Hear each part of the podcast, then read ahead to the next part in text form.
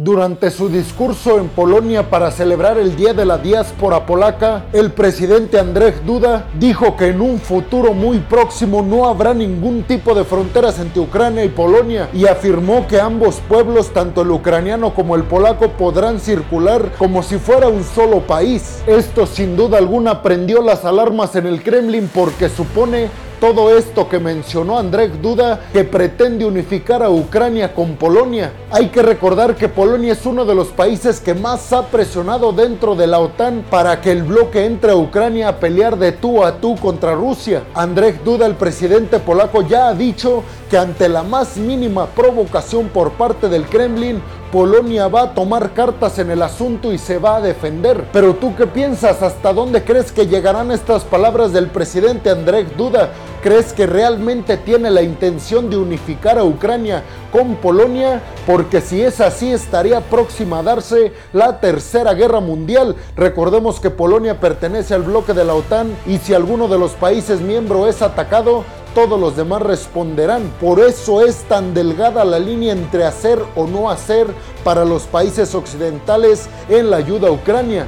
Bienvenidos a un nuevo video de geopolítica en el cual como ustedes ya saben les voy a platicar lo más importante que ha acontecido a niveles diplomáticos y geopolíticos alrededor del mundo.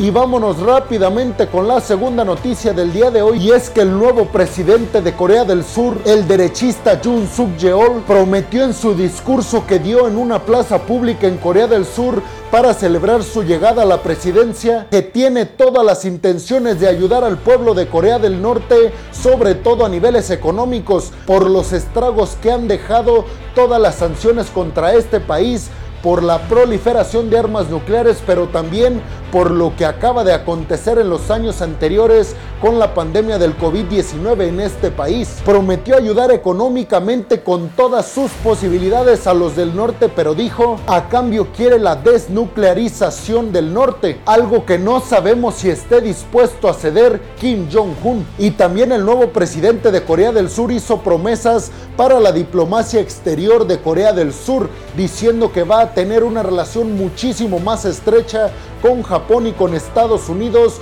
con el objetivo principal de frenar el avance del gigante asiático de China en toda esta región del Indo-Pacífico, pero también frenar o tratar de disuadir las intenciones de la proliferación de armas nucleares que tiene Pyongyang. A la ceremonia de esta llegada del nuevo presidente de Corea del Sur llegaron comitivas del Reino Unido, de Estados Unidos, de Japón y de Uzbekistán, países con los cuales el nuevo presidente surcoreano pretende tener o estrechar sus lazos comerciales, pero también militares. Pero además tenemos que decir que todo esto se está dando mientras Estados Unidos afirma, según su inteligencia, que Corea del Norte está desempeñando un papel importantísimo en la proliferación de armas nucleares, afirmando que en este mes realizarán una nueva prueba nuclear. Pero tú qué piensas que pasará en toda esta zona del Indo-Pacífico con esta nueva alianza militar y económica que están planeando Estados Unidos, Japón y Corea del Sur? Además, también recordemos que el presidente surcoreano,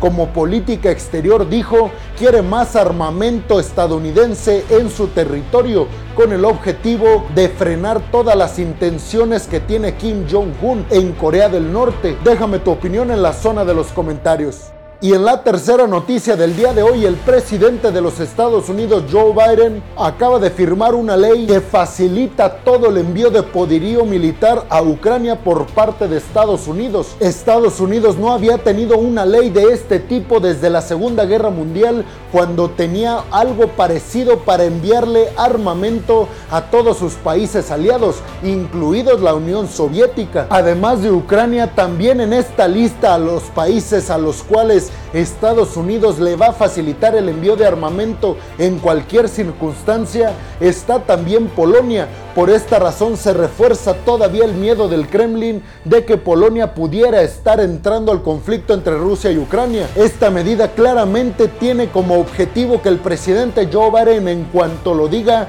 envíe a Estados Unidos poderío militar a Ucrania sin necesidad de tener que pasar todos estos procesos burocráticos con el Senado estadounidense. Además, por supuesto que también tenemos que mencionar el tema de que Estados Unidos no les está donando a ningún país armamento y que tampoco es como un buen samaritano que les está dando ayuda militar, sino que más bien es un préstamo y estas armas necesitan ser devueltas a Estados Unidos una vez que se cumplan los objetivos del envío de este poderío militar. En su defecto, si este armamento es destruido, tendrá que ser pagado a los Estados Unidos. Por eso algunos mencionan que todo esto es una trampa por parte del país del tío Sam, pero hay quienes afirman que esto se trata de una medida necesaria con el propósito de frenar el expansionismo ruso y chino. Pero tú qué piensas? Déjame tu opinión en la zona de los comentarios.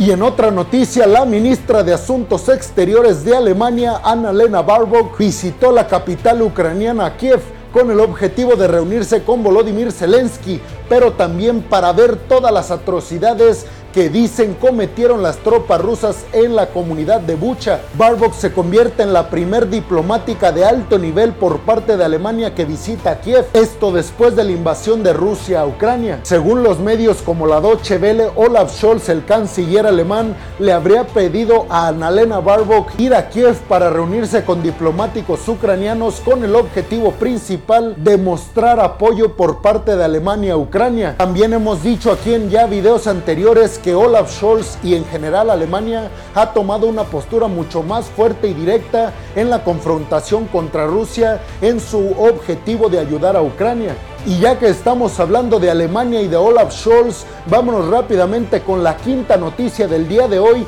y es que tiene que ver con todo lo energético en Alemania. Según el medio Reuters, Alemania ya estaría planeando una política pública muy pero muy agresiva en contra de los energéticos rusos. Según Reuters, este plan por parte de Alemania tendría incluidas las posibilidades de que Alemania decida cortar de tajo todas las importaciones de gas natural ruso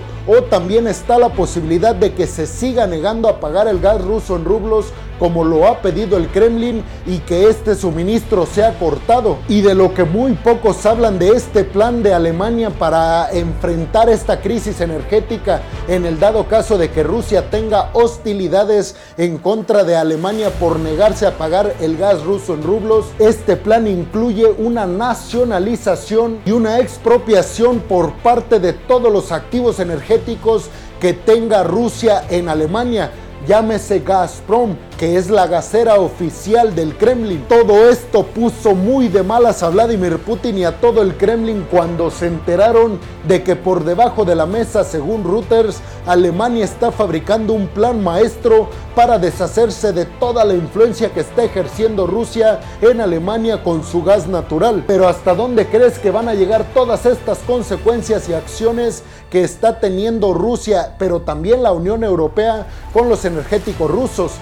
Tu opinión en la zona de los comentarios. Y en la última noticia del día de hoy se pronunció al respecto de la entrada de Suecia al bloque de la OTAN el ministro de Defensa sueco y dijo que la membresía para entrar al bloque de la OTAN por parte de su país dijo que es una especie de garantía a la seguridad nórdica, llámese Noruega, Finlandia y Suecia esto en contra de las hostilidades que podría estar teniendo Rusia contra estos países que tienen pasado soviético. Y es que hoy en día para Suecia y Finlandia la entrada al bloque de la OTAN se ha convertido en todo un tema de agenda, inclusive de seguridad nacional para estos dos países, que hay que decirlo, tradicionalmente se mantuvieron neutrales, inclusive yo ya lo he mencionado en ocasiones a favor del Kremlin y en contra de la Unión Europea pero toda esta política de Putin lo único que ha hecho es que estos países tradicional e históricamente neutrales tomen partido para con la OTAN. También el ministro de Defensa de Suecia dijo que si entran a este bloque de la OTAN,